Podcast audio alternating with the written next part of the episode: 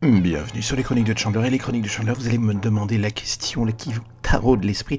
Qu'est-ce que c'est Qu'est-ce que c'est Qu'est-ce que c'est Qu'est-ce que c'est, mec? C'est un podcast, c'est une chronique, c'est un moment que l'on partage l'un avec l'autre, l'un avec les autres, l'un ensemble avec les autres. Oh, mon Dieu, c'est une partouze auditive, c'est incroyable. Oui, c'est un petit moment où on parle de tout et de n'importe quoi, mais surtout de n'importe quoi en l'occurrence, les sujets qui me viennent à l'esprit, les trucs qui me plaisent, les trucs qui me parlent, les trucs qui m'interrogent.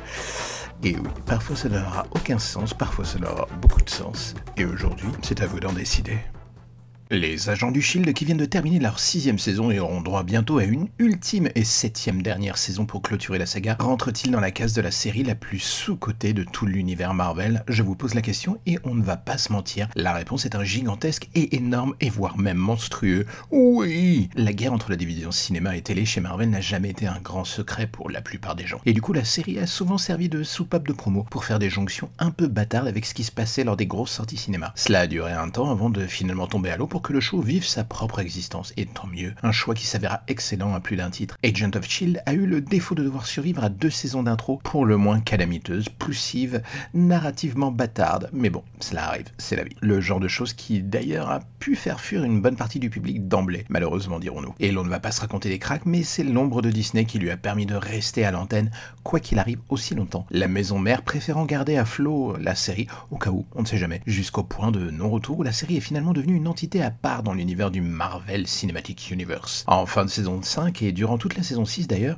la chronologie de la série finissant par complètement ignorer tout ce qui se passait au cinéma. J'entends par là Thanos et tout et tout et tout, enfin bon, je vais pas vous refaire le détail, ça serait trop long. Et d'une certaine manière, j'ai envie de dire, tant mieux. Car c'est bien ce qui a permis de lui offrir une identité propre et un vrai terrain d'expérimentation pour tester les délires les plus particuliers. D'une certaine manière, sans pour autant pousser le curseur aussi loin, les agents du Shield font penser à la série Legends of Tomorrow. Une zone trouble où les scénaristes prennent un malin plaisir à pervertir les codes, ou la mythologie même du show et de l'univers Marvel. Et cela fonctionne à mort. Oubliez fortement les deux premières saisons et prenez en compte la 3, la 4, la 5 et la 6, en attendant la 7, pour voir que sous les radars, la série est devenue aussi fun et addictive qu'un Supernatural par exemple une véritable série sous-cotée elle aussi, mais qui a pourtant duré 15 saisons. Et l'on se dit avec une certaine forme d'amusement qu'à plus d'un titre, elle finit au final, cette série, Les Agents de Shield, par devenir presque plus intéressante dans ses scénarios que ce que l'on peut voir sur grand écran. Que ce soit pendant la saison avec l'univers virtuel où Hydra a pris le pouvoir, l'origine du monstre derrière Hydra, ou la résurrection encore une fois de Coulson,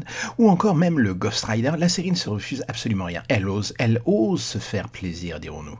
Dit comme cela, la chose est anecdotique, mais cela fonctionne bien mieux que les Marvel version Netflix par exemple. Il y a toujours eu dans ces séries un gros problème de rythme et de style aussi. À force de vouloir jouer la case d'un réalisme adulte, les différentes séries ont connu des errances pour le moins significatives. Agent of Shield n'est pas exemple de défaut par exemple, hein, soyez honnête. C'est un fait, mais elle n'a jamais perdu de vue son ADN de base, l'esprit comic book. Et a su faire en sorte de lui rendre hommage d'une saison à l'autre d'une manière assez déconcertante parfois, mais toujours sincère. Ce qui au final complique la tâche du spectateur pour ne pas tomber sous le charme des personnages de la série. Car là aussi, sous son apparence de série du placard, la caractérisation des personnage tient la route du début à la fin. Colson, par exemple, en est le meilleur exemple. Inutile du début jusqu'à la fin dans la saga cinéma, il se voit offrir ici un véritable espace pour exister en tant que personnage à part entière, avec autant d'amplitude si ce n'est plus que Nick Fury dans la version cinéma, par exemple. La vraie tristesse est qu'au final, pris entre des petites guerres d'ego internes à Marvel, Agent of Shield n'aura jamais eu la reconnaissance que la série méritait. Là où les séries Netflix auront occupé le devant de l'affiche pour une qualité parfois bien plus aléatoire, Agent of Shield aura réussi à s'améliorer saison après saison. Certes dans l'ombre, mais seul le résultat le temps lui rendra sûrement l'attention que la série mérite. En attendant, si vous avez l'occasion de rattraper ce show, n'hésitez pas un seul instant, faites-vous plaisir, cela vaut vraiment le coup. Et voilà, c'était la fin du podcast du jour. Et surtout, si ce podcast vous plaît bien et est un peu comme du nectar dans vos oreilles, enfin, c'est un peu dégueulasse comme allégorie.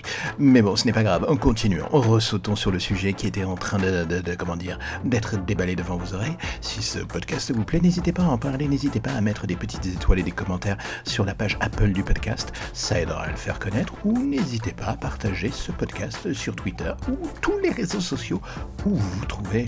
Et en attendant, vous pouvez me suivre de façon journalière sur Twitter avec le nom de Chandler, comme c'est écrit dans le podcast, ou regardez par exemple les photos que je fais de temps à autre sur Instagram, et c'est toujours au nom de Chandler, comme dans le podcast. Quelle originalité, le mec n'a aucun sens de l'originalité, il met le même nom partout. C'est dingue ça, merde Mais sinon, on se retrouve tous les jours, à 8h du lundi au vendredi, et le samedi et le dimanche, ça sera à 11h.